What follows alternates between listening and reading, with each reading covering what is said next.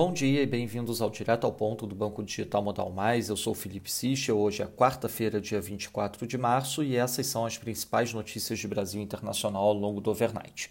Começando pelo Brasil, em relação à reação nas redes sociais ao pronunciamento do presidente, a pesquisa Modal Mais AP exata de popularidade presidencial nas redes registra aumento das menções negativas e queda da confiança após a aparição de Bolsonaro.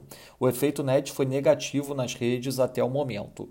A confiança caiu de 14,9% para 13% em média nos posts que mencionam Bolsonaro, mas chegou a registrar apenas 6% logo após as declarações as menções negativas atingiram uma média de 70%.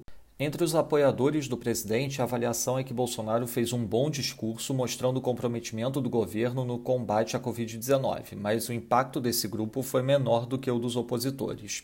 Sobre redução de salários, o governo vai atrasar o calendário de pagamento do abono salarial para renovar o programa de redução salarial. No novo calendário, quem receberia no segundo semestre de 2021 terá de aguardar até o início de 2022. A decisão foi tomada ontem em reunião do CODEFAT, convocada às pressas após o presidente vetar os planos da equipe econômica de alterar regras do seguro-desemprego para abrir espaço para a reedição da medida emergencial.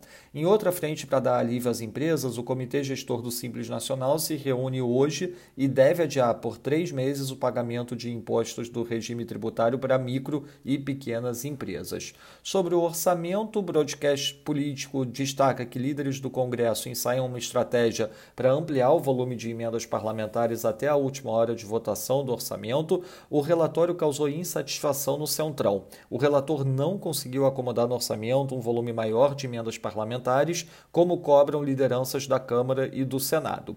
A estratégia conseguir ampliar o valor no plenário de última hora. Passando para o setor internacional, sobre o canal de Suez, um navio bloqueou o canal e a primeira tentativa de remoção ao longo desse overnight falhou. Ao menos 100 embarcações já estão na fila para passagem pelo canal, segundo o levantamento da Bloomberg.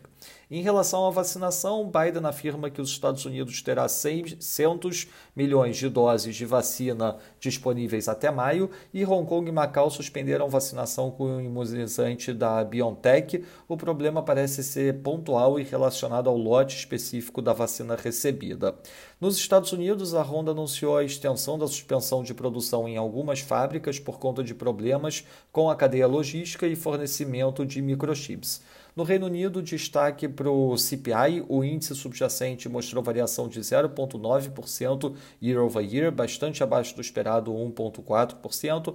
A leitura do headline também mais fraca do que o esperado.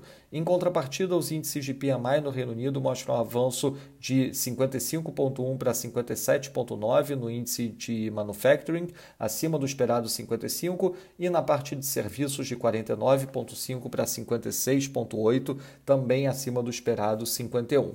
Na zona do euro, divulgação dos PMIs também mostrando surpresa positiva, destaque principal para o Manufacturing PMI da Alemanha, com leitura de 66,6, muito acima do esperado 60,5 e da leitura anterior 60,7. A composição do índice mostra avanço do componente output em seu maior nível.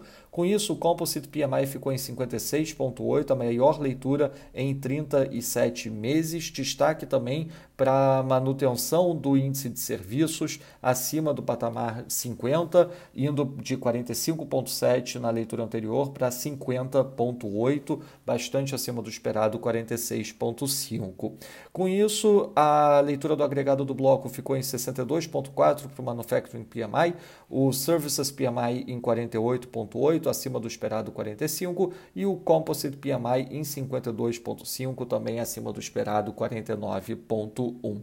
Na agenda do dia, destaque para a divulgação do Biweekly CPI no México, às 9 da manhã, às 9h30, divulgação de Durable Goods Orders nos Estados Unidos, e às 9h50 uma aparição do Barkin do Fed. Já às 11 teremos uma nova aparição do Powell e da Yellen, à meio-dia e 40 a aparição da Lagarde do Banco Central Europeu e às 2h35 uma aparição do Williams do Fed. Ainda ao longo do overnight, a aparição da Lagarde, do Bailey e do Williams.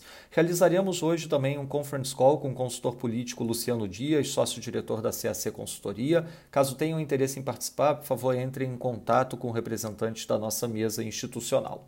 Nos mercados, o dólar index apresenta variação positiva de 0,14%, peso mexicano apreciando 0,72%, enquanto o ZAR sul-africano aprecia 0,74%. Já a lira turca desvalorizando 0,31% no momento.